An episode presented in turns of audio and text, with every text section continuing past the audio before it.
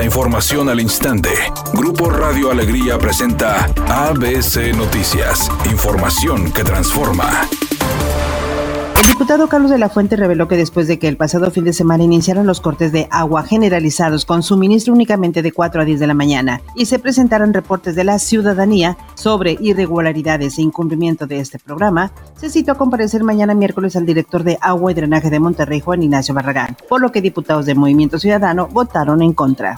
Coparmex Nuevo León y el Consejo Cívico expresaron a través de un comunicado que los representantes en el Poder Ejecutivo y Legislativo deben conducirse conforme a derecho y actuar con madurez política. En el escrito se pide a los representantes anteponer los intereses de la ciudadanía por encima de las luchas de poder político partidista, destacando que es necesario establecer candados para que el Poder Ejecutivo no haga uso político de la Unidad de Inteligencia Financiera y Económica o del área de Administración Tributaria Estatal. También exigieron que los involucrados se conduzcan conforme a derecho, ya que nadie está por encima de la ley, así como ningún interés particular debe estar por encima de los intereses de todos.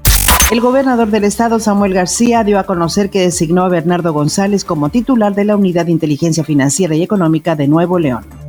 El subsecretario de Salud Hugo López Gatel informó que México está viviendo la quinta ola de contagios del coronavirus porque se relajaron las medidas de prevención. Por eso, los más de 18.500 contagios registrados en la última semana. Sin embargo, dijo que con las vacunas la ola no es tan virulenta, o sea, no ha tenido impacto en hospitalizaciones y fallecimientos. Va a empezar a haber algunas oleadas que cada vez más van a entrar en una fase estacional. Lo más probable entre octubre y marzo y en uno o dos años ya tendremos cierta regularidad de esa presentación estacional.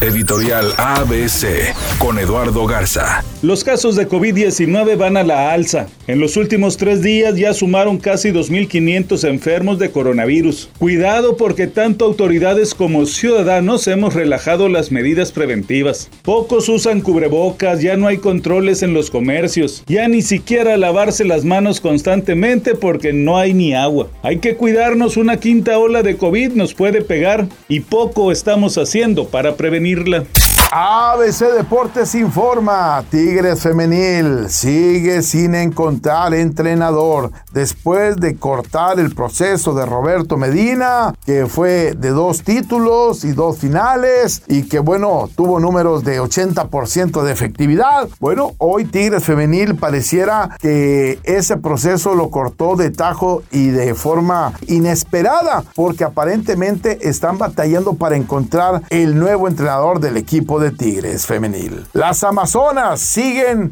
sin quien pueda dirigir sus entrenamientos.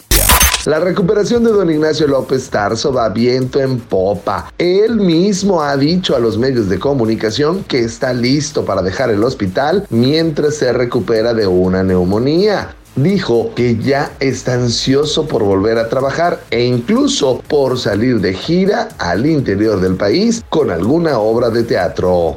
Es un día con cielo despejado. Se espera una temperatura máxima de 42 grados, una mínima de 32. Para mañana miércoles se pronostica un día con cielo parcialmente nublado. Una temperatura máxima de 38 grados, una mínima de 22. La actual en el centro de Monterrey, 34 grados. ABC Noticias. Información que transforma.